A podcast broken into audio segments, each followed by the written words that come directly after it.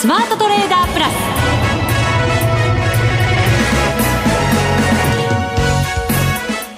全国のリスナーの皆さんこんにちは。内田まさです。この時間はザ・スマートトレーダープラスをお送りしていきます。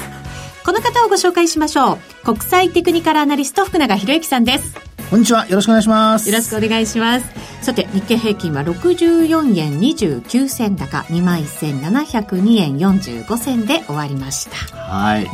えーまあ、東京市場はですね、まあ、昨日のあのニューヨーク、はい。はい。えーまあ、特にあのニューヨークダウほか、まあ、あと2指数ですかね。あのナスダックと S&P500、まあ、3指数揃って、えーまあ、過去最高値更新と。いや強いですね。はい、ね本当ね。でましてあの、まあ、短縮取引ということであのなんて言うんでしょうか。あのポジティブなアメリカの人にとってはやっぱりあの独立記念日の前に株価上がるとやっぱり考えてるんでしょうねきっとね、そうですよね、えー、ただまあその背景が利下げ期待というところがね、あるわけですからね、そこなんですよね、えー、まあ、ですからあの、まあ、今月末というところでですねあの FOMC が開催される予定なんですけどもまあ、例月、まあ、通りでこう2回、ね、2日間にわたって開催されるわけなんですが、はい、まあ、結果はね、もちろん、あの、どうなのか分かりませんけども、マーケットはもうそれだけ期待してですね、先取りして上がってきていると。で、あとは、まあ、これから決算発表も始まりますので、まあ、そこで本当にあの、業績の裏付けが、まあ、ついてくるようなことになれば、利下げはするわ、業績はいいわとなればですね、ええ、これはやっぱり株高期待というのがますますこうね、高まってくると。でも逆になってしまったケースを考えると、まあ、やっぱりちょっと心配になってきますんでね。はい。はい、まあ、ですから、今のところはそういう意味では月末のその FOMC 近くまではですね、えー、こうしっかりとした展開が続くのではないかという期待が、まあ、高まってきているっていうところでしょうね。そうですね、はい、世界から注目が集まっている米国株とそうです。いうことになりますが、ええ、福永さん米国株といえば？マネックス証券？よくぞ答えてくれました。打ち合わせないのにね内田さんが降ってくるんでも皆さん聞いてくださいよ本当に。怖いんですよ内田さん。声ちっちゃくなっちゃいましたね。声ちっちゃくなっちゃいました本当に。本当はもっと張って言ってほしかったんですけど期待としてはね。大きな声で言いたかったんですけど打ち合わせも何もないもんですから。ねもうう、ね、あドキドキした、はい、でもまあ米国株といえばやっぱりマネックス証券なわけじゃないですか、はい、そうです。で、ね、注目度がやっぱり高まってますから、はい、も増えてるんじゃないかなと思うんですよね、えー、そのマネックス証券では、はい、米国株の取引の最低取引手数料、はい、これまで5米ドル、はい。だったんですけれど5ドル？はい5ドルなんですよ、はい、だったんですけどこれを大幅に引き下げまして、なんと0.1米ドル。え？それ間違いじゃないですよね。大丈夫だと思います 今日の日経新聞にも出てましたからそうですね。そうなんです。よ 0.1US ドル？そうなんです。これだから主要ネット証券の中でもちろん最安、い、やっていうか0.1米ドルってじ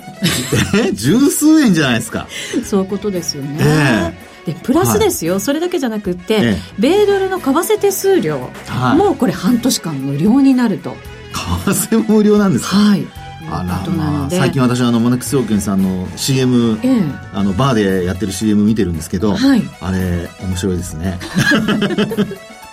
大好きなんですけど。本当いろんなものやっぱりね、ええ、あの駆使してなんかね CM もやってらっしゃったりねキャンペーンもやってらっしゃったり今回のやつもそうじゃないかなと思うんですけれども、はいえ、その、えーと、米ドルの為替手数料については7月8日月曜日から2020年1月7日まで国内の約定分を予定しているということなんですね。こちら無料になります。来年の1月7日まで。そうなんですよ、はい、半年間ですからね、で、えーと、米国株取引の取引手数料については7月8日月曜日、はい、これ現地の約定分になりますので日本時間だと、えっと、7月9日火曜日の分からということになりますかね、はい、ここから、えーと、大幅に引き下げということになります。はい、これはすごいですね。画期的ですねそうなんですよね、はい、もう来週からですからね、えー、本当そうですよね、はいでこの手数料の引き下げを記念しまして、はい、えー、キャンペーンも実施するということでございます題してクイズに答えて抽選でアメリカ旅行プレゼントキャンペーンアメリカ行きたい行きたい。なんかなんとかクイズみたいになってきましたけどね。そうですね。はい、はい。なので、これクイズにぜひ答えていただいて、簡単なクイズなんですけれど、はい、あの、応募していただきたいなと思います。そのクイズの正解者の中から抽選で2名様に、アメリカ旅行、なんと50万円分をプレゼント。すごい。その他にも豪華商品がご用意されているということでございます。はい。これ、あれですよね。どなたでも応募できるんですよね。そうですよね。あの、講座がなくても。講座がなくても、できるんですかね。ね、どなたでも。はい。いやいや、ホームページにどなたでも応募可能って書いてそうですか。よかったです。はい。ぜひぜひご応募いただきたいなと思います。すごいな。でもどうせだったら講座作ってちょっとね、アメリカ株ちょっと取引したりとか勉強したりしたいですよね。取引手数料本当ね、安くなりますし、為替のね、あの手数料も無料になるということですから、このチャンス逃さないでいただきたいなと思います。で、この豪華商品が当たるのに、実はちょっとコツがあってですね。え？はい。コツコツがあるんですよ。はい。で、これ、マネックス証券のキャンペーンでアメリカ旅行行きたいっていう言葉にハッシュタグをつけていただくとですね、はい、当選確率がアップするんではないかという情報をゲットしました。情報ね。はい、そうなんですよ。すごいなはい。ぜひだから、応募して、またツイートしていただけるといいんじゃないかなと思います。はい。これはツイート、まあツイッターやってる人にとっては朗報でございますね。ねそうですね、はい、全員ツイートしちゃったらどうなんだろうっていう感じになりますね。それはマネックス証券さんにとって嬉しいことでございますよ。そうですよね、はい。ぜひぜひ皆さんもそうやってあの、プレゼントゲットしていただけたらなと思います。はい。詳細、マネックス証券のホームページご覧いただきたいと思います。そしてこのキャンペーンだけではなくですね、ええ、トレステの夏のキャンペーンも、あるということでですね、番組の後半、そうです。お得な日ですね。そうなんですよ。なので番組の後半のコーナーでは、マネックス証券の石田マリアさんをゲストにお迎えしまして、はい、お話を伺っていきたいと思います。お楽しみに。はい、お楽しみに。それでは番組進めていきましょう。この番組はマネックス証券の提供でお送りします。スマートトレーダー計画、よーい、ドンれではマーケットの話いきましょう。日経平均は64円高で終わりました。そして、為替に関しては現在ドル円が107円79銭80銭あたりで取引されています。はい。あのー、まあ、先ほどの話とちょっと、あのー、まあ、ダブルところもありますけれども、はい、えー、ニューヨークダウがですね、あるいは、まあ、S&P500 だとか、ナスダック総合指数とかがですね、えー、まあ、過去最高値を更新したと。はい。まあ、これ、あの、指数ベースで見るときには、大体皆さんは、あの、えー、取引時間中で見ているのか、終値で見るのかっていうところがすごく重要なんですけど、ええ、あの、指数ベースで見るときには、基本的にはやっぱり終値ベースで、えー、高値を更新したかどうか。ですから、終値と終値を比較して、高値更新したかっていうのがポイントなんですよね。はい。ですので、あの、先々週ですかね、あの、一時取引時間中に、えー、最高値更新したなんていう報道ありましたけど、あれはあくまでも、あの、終値と、それから取引時間中の、まあ、値段と比較しての話でしたので、えー、終値ベースでは、まあ、上回らなかったと。で、今回、えー、ようやくと言ってもいいのかもしれませんけども、まあ、S&P500 がですね、えー、2日連続で過去最高値更新。そして昨日が3日目で3日連続の最高値更新。そしてニューヨークダウとナスダック総合指数がまあ両方最高値更新と。はい。もうやっぱりアメリカ株持ってる人にとっては、まあ、特にあの ETF とかですね、ニューヨークダウ、S&P500、ナスダックのあのそれぞれの ETF をお持ちの方は、まあ、今が最高値なわけですからね。もう、うはうはですよね。ねそうでしょうね。えー、ですから、まあ、あの、そこが、まず一つ、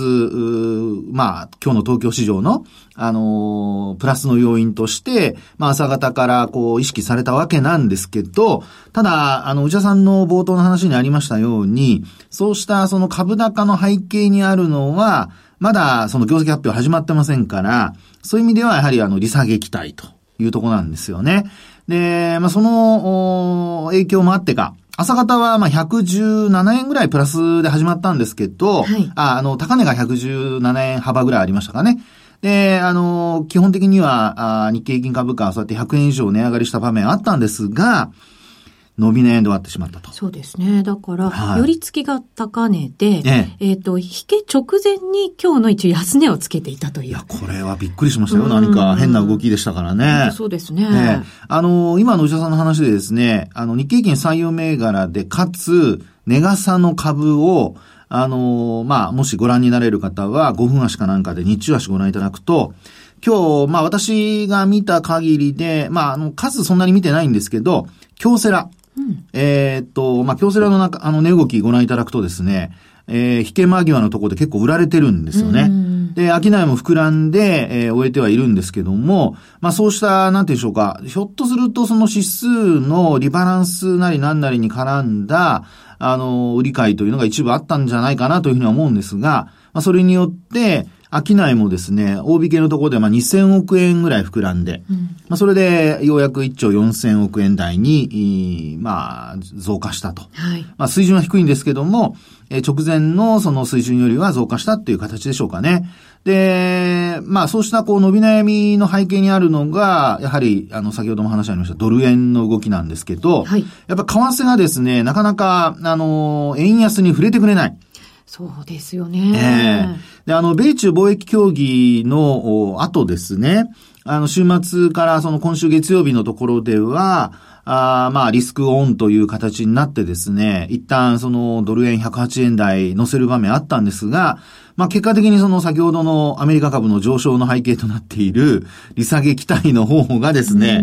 マーケットをこうやっぱり、あの、覆うような形になりまして、で、結果的にですね、えー、ドル円の方もその利下げ期待に押し切られる形になって、えー、107円台で推移していると。そうですね。はい、10年債の利回りアメリカですけれども2%ね、下回って、来てます。はい、2日間下回ってますから。そうですよね。えー、というところでですね、まあやはり、あの、2%前後というのが、あこれまで、なんていうんでしょうかね、あの、長期金利の一番まあ低いところっていうふうに見られてたんですけど、それを下回って、なおかつ、今、内田さんの話にあったように、まあ今日もあの時間外取引で2%割ったままの状態ですからね。はい。まあですので、えー、まあ2日3日というような形になっていきますと、あの、株式市場としてはですね、なかなか動きづらくなってくると。まあ要は為替の水準がこう円高気味で動いているために、えー、動きづらい。で、特にあの、今回、日銀の単管で出た想定為替レートなんですけど、はい、これあの、まあ、今回6月調査だったんですが、3月調査の場面ではですよ、あの、一応まあ、108円台ということで、そんなに実勢レートと差はなかったんですよね。ええところが、実際のに蓋を開けてみると、6月の調査では、まあ、109円台まで、こう、ちょっと1円ぐらい上がっていてですね、まあ、今、円安になっていて、まあ、この辺がちょっと今の、あの、為替水準とのギャップがちょっと気になるところではあるんですよね。うそうですね。はい。まあ、ですので、あの、株式市場は、まあ、今のところ、まあ、そうですね。PR が12倍ようやく超えてきた程度ではありますから、それほどその割安だとか加熱感というようなことは意識されてないとは思うので、まあ、107円台の後半で推移する、為替市場であれば、まあ今の期待値だとか、あるいはそのこれから発表になる業績あの、業績ですね。まあそういったところと、あの、合わせてみると、スライドしてくれれば、まあ、12倍台の前半、PR が。ですから、決して割高ではないので、まあそんなに売り込む動きも限定的だろうと。ただ、やっぱり、為替が106円台から、あの、年始にあったフラッシュクラッシュのようにですね、104円台とかっていう話になっていくと、ちょっとですね、えー、株価の方は、まあ、あの、ニューヨークダウが上がってくれればその分相殺される部分はあるかと思いますけども、えー、上値が重たくなってくる可能性が、まあ、特に輸出関連株ですね。個別株で見ると、まあ、そういったところへの売りが、あこう、ちょっと上値が重たくなるっていうことが考えられますので、えー、そのあたりが、やはり今後の日本株を見る上では注意しておきたいとこかなというところになるかと思いますね。そうですね。日米ともに決算発表もね、始まりますからね。そうなんです。もう来週になると安川電機が発表してきたりっていう。確かにね。やっぱりちょっとね、為替に対する見方って敏感になってきそうですよね、さらに、ね、そうなんですよね。で、あの、一応まあ、米中の貿易協議で、えー、まあ、協議を再開すると。いう話なので、はい、まあ一つ、その、輸出っていうところで見ると、物が動き始めるんじゃないかという期待はあるとは思うんですよね。はい。あの、完全発動が一旦こうね、見送られましたから。ただその発動見送りがですね、えー、できれば、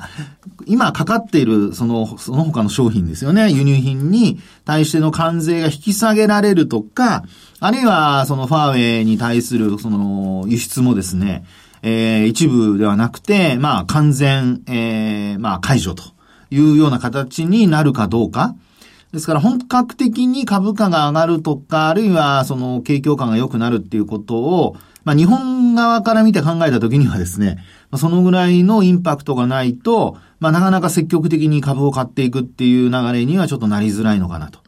で、まあなぜかというとやっぱりニューヨークダウが最高値になっても日本株全然追いついてませんから。そうですね。ねえ。なので、まあ、あ円安と、それからあとは、やはり安心感が日本株を押し上げてくれる、まあ、最大の要因になるのではないかというふうには思いますけどもね。まあ、日本にとっては韓国のもん、ね、問題もありますし、はいえまた、ちょっと先には消費増税っていうね。そうです。はい。ところも、まあ、視野に入ってますので、なかなかっていう感じではあるのかもしれませんね。外国人投資家、うん、先週分もやっぱり売り越しだったということですね。まあでも、大幅に額は減りましたけどね。そうなんですよ。5億円減ってましたので。はいっくりするぐらい減りました、ね、これはどういう判断になるのかなと思いながら、私もニュース見たんですけど、どうなんでしょうね。まあ、あの、えっと、2週、ちょっと先物の今日の発表見てないんですけど、えー、2週前からに、あの、225の先物とトピックスの先物、これ合算したものは、うん、あの、買い越しに転じてるんですよね。ですから、あの、まあ、外国人投資家のその姿勢というのが、まあ、若干、こう、まあ、先物の方から変わってきていて、それに、こう、現物がようやくなんか追いついてきているような、まあ、そんな状況ではないかなというふうには思いますけどもね。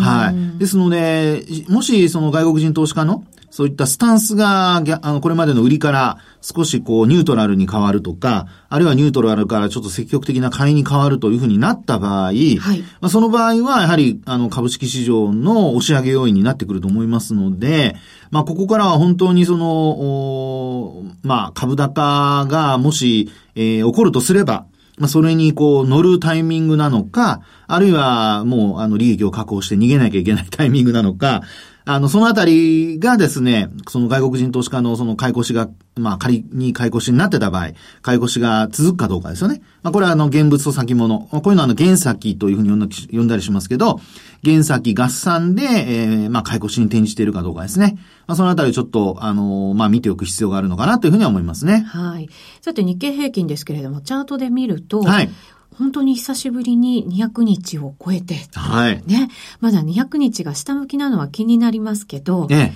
あの、5日線もね、下からぐっと来て、そうなんです。はい。200日をもう少しで、というか今日超えましたかね？そうなんですよね。ねですから、あの、株式市場で見ると、まあ伸び悩んだようには見えるんですけど、まあこれ一応5日線も上回ってますし、200日線も上回ってますので、まあそういう意味では、あの、流れとしては一応まあ、あ上昇トレンドを続けていると。うん、で、特にですね、あの、トレンドっていう形で見た場合、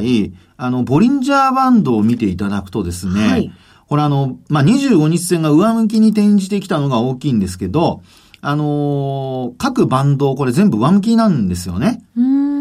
えー、まあ全部というとちょっと語弊がありますけど、まあ25日度平均線から上のプラス1、プラス2、プラス3というのは全部上向きで、はい。あの、ちょうどこう広がってきてる形になってるんですよね。そうすると動きが大きくなってくる可能性がある、トレンドが出る可能性がある。はい、そういうことになりますね。はい。ですから今持ち合いで、えー、まあ今週の火曜日が、まあ一応高値になってるかと思うんですけど、これ終値ベースで見た場合ですけどね。で、ここの高値を、まあ、あ来週、あるいは明日、まあ上回ってくるようなことになれば、まあ、基本、その、5月のですね、これあの、大型連休の後、7日と、それから8日の間に開けた窓があるんですけど、はい。えー、この窓を埋めることも考えられるのではないかと。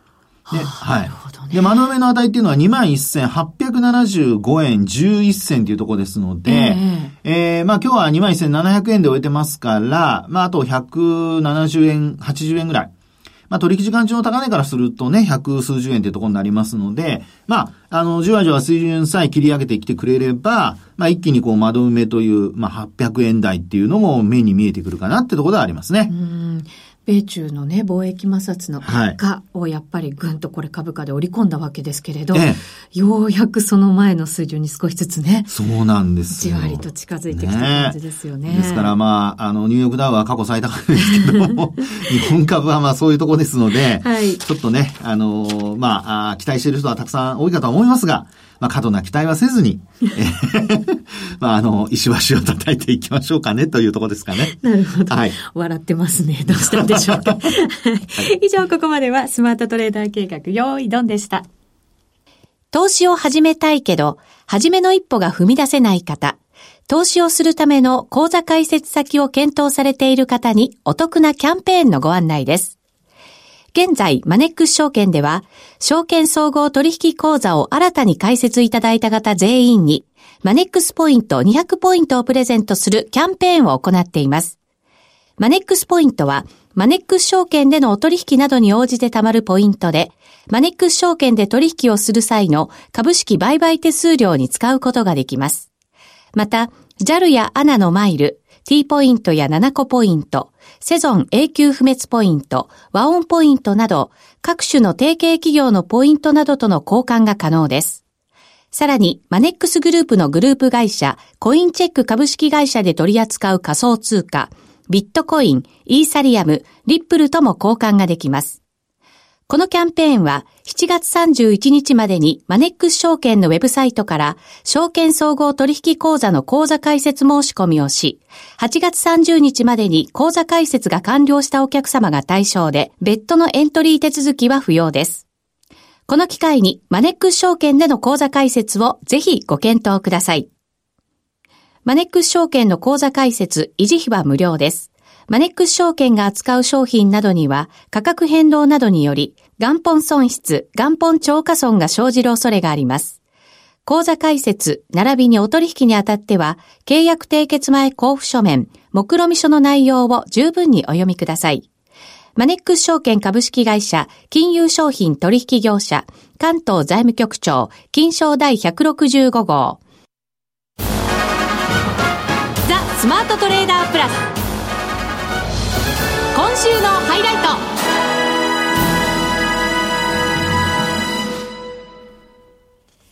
さあ、それではゲストをご紹介していきたいと思います。マネック証券マーケティング部の石田マリアさんです。こんにちは。こんにちは。よろしくお願いします。よろしくお願いします。よろしくお願いします。いつもね、石田さんは素敵なキャンペーンのお知らせを持ってきてくれますのでね。はい、お得な女神。そうね。勝手につけちゃいました。うまいこと言いますね。いやいやいや、うまかったですか？はい、じゃあ、女神にね、はい、はい、今日のキャンペーンのお話を伺ってみたいと思いますけれど、ね、はい。トレードステーションでキャンペーンを7月1日からされているそうですね。はい、7月1日から始まっております。はい、夏の初めて再開取引応援キャンペーン。を、えー、ご紹介しに参りました。はい。タイトルでとってもわかりやすいんですけど、うん、初めてはい、ね、この夏からトレードステーション使う方、ええ、あとは再開取引応援キャンペーンですから、再開される方にもという確かに、ね、ことだと思いますけれど、どんな内容なんでしょうか、詳しく教えてください。はい、えっと、2019年、今年の1月以前に口座開設済みのお客様のうち、今年の4月から6月にお取引なかった方がですね、うん、今月7月に1回でもお取引をされると、8月9月、約2ヶ月間の取引手数料が無料になるというキャンペーンを行っております。はい。そうすると、じゃあ4月、6月中にやってなかった方、この7月中にたった1回でいいんですね。はい。1回でも取引をしていただくと、8月、ほぼ8月で9月の全部の取引手数料が無料になるという。おお素晴らしい。そうなんですよ。1月、はい、今年1月以前にですね、多くの方、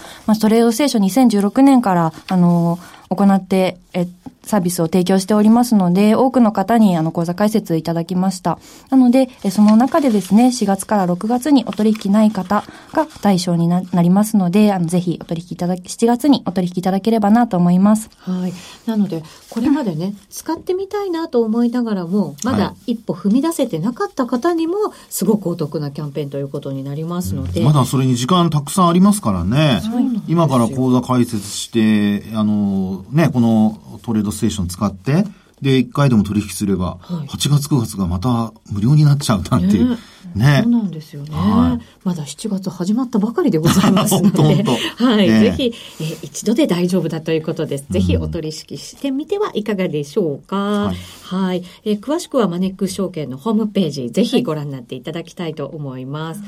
そそしてセミナーも結構積極的にね、やられてますよね。はい、そうですね、うん、本日の8時からですね、オンラインセミナーございまして、えー、株の学校123の久保倉様にご出演いただきます。はい。どんな内容になりそうですか？えっと、多くの方が、あの、複数のテクニカルチャートですね、あの、移動平均線だとか、様々な、ちょっと複雑な手法を取り入れながら取引されていて、ちょっとよくわからなくなってきたっていう方もいらっしゃるのかなと思っておりまして、え、坪黒様にはですね、シンプルなトレード手法について教えていただこうと、今回は思っております。うんやっぱり取引ってなんかこうやり始めるとチャートもいろんなものを駆使してねやりたくなるんですけれど、ね、そうなんですよね、うん、まあ福永さんのようにいろんなことを知ってればね 大丈夫かなと思ったりもするんですけど、はい、でも結局いろいろ使って最後になんかたどり着くのってシンプルなトレードってすごく多くのトレーダーから聞いたんですよね、私ね。そうでしょうね。あの、まあやっぱり自分に合ってるかどうかっていうのもありますので、はい、まあそういう意味では今の内田さんの話のように、あるいはね、マネックスさんが今回セミナーをされてですね、うん、あの、そういったこう原点に戻るというんでしょうかね。もう一度、あの、元に戻って、こう、見つめ直すっていうのはすごくいい機会じゃないかなと思いますけどね。うん、そうですね。はい、株も為替も結構動いてる時ですから、うん、はい。またそこの原点に戻っていただいて、はい、再度ここからスタートってなってもね、うん、いいんじゃないかなと思います。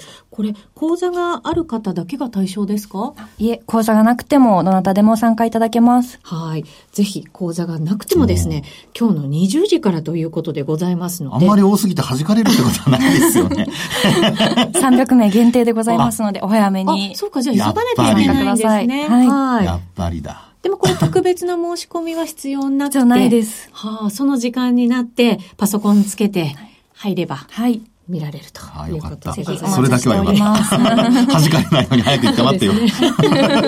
待っててください。はい、ぜひぜひ。そして毎月こういうなんか初心者向けのセミナーも開催しているということですから、はい、こちらもぜひチェックいただきたいですね。はい、ぜひお願いします。そして6月から、えっ、ー、と、ニュース配信ベンダーが追加になったという話も聞きました。そうですね。はい、えっ、と、もともと5つかな、えっ、ー、と、ベンダーがあったんですけれども、うん、それに、え株式新聞とフィスコ、2つのベンダーを追加しておりますので、はい、ぜひ情報、えー、収集としてお使いください。はい。厚みも増してきております。はい。そして、えっ、ー、と、インジケーターワークスペースが更新されたという話も聞きましたけれども。はい、えっ、と、お客様がですね、インストールして実際にすぐに使えるインジケーターというものを、えー、我々のホームページ上で提供しておりまして、えー、詳しくはですね、あの、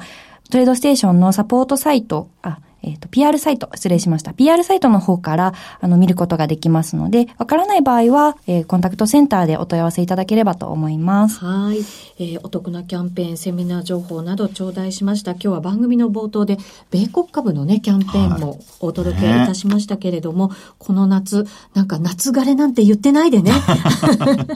枯れてる場合じゃないですね。そうなんですよ。はい、お得にキャンペーン活かしながらトレードしてみてはいかがでしょうか。詳細はマネックス証券のホームページ、ぜひチェックしていただきたいと思います。石田マリアさんにお越しいただきました。ありがとうございました。さて、あっという間にお別れのお時間近づいてきました。明日は雇用統計ですか？ね。まあ、特にあの、今晩お休み、ニューヨークお休みなので、はい、まあ、明日はもう、あの株式市場は動かない可能性ありますし、あと、為替もね、取引やってますけど、あのまあ、動かない可能性が高いので、はい、まあ、明日はですね、そういう意味です、えー、考えますと、やっぱり値動き、ちょっとね、慎重に、えー、売買タイミングを測る必要があるかなと思いますね。はい、わかりました。ここまでのお相手は、福永博之と、内田まさでお送りしました。それでは皆さん、また来週この番組はマネックス証券の提供でお送りしました。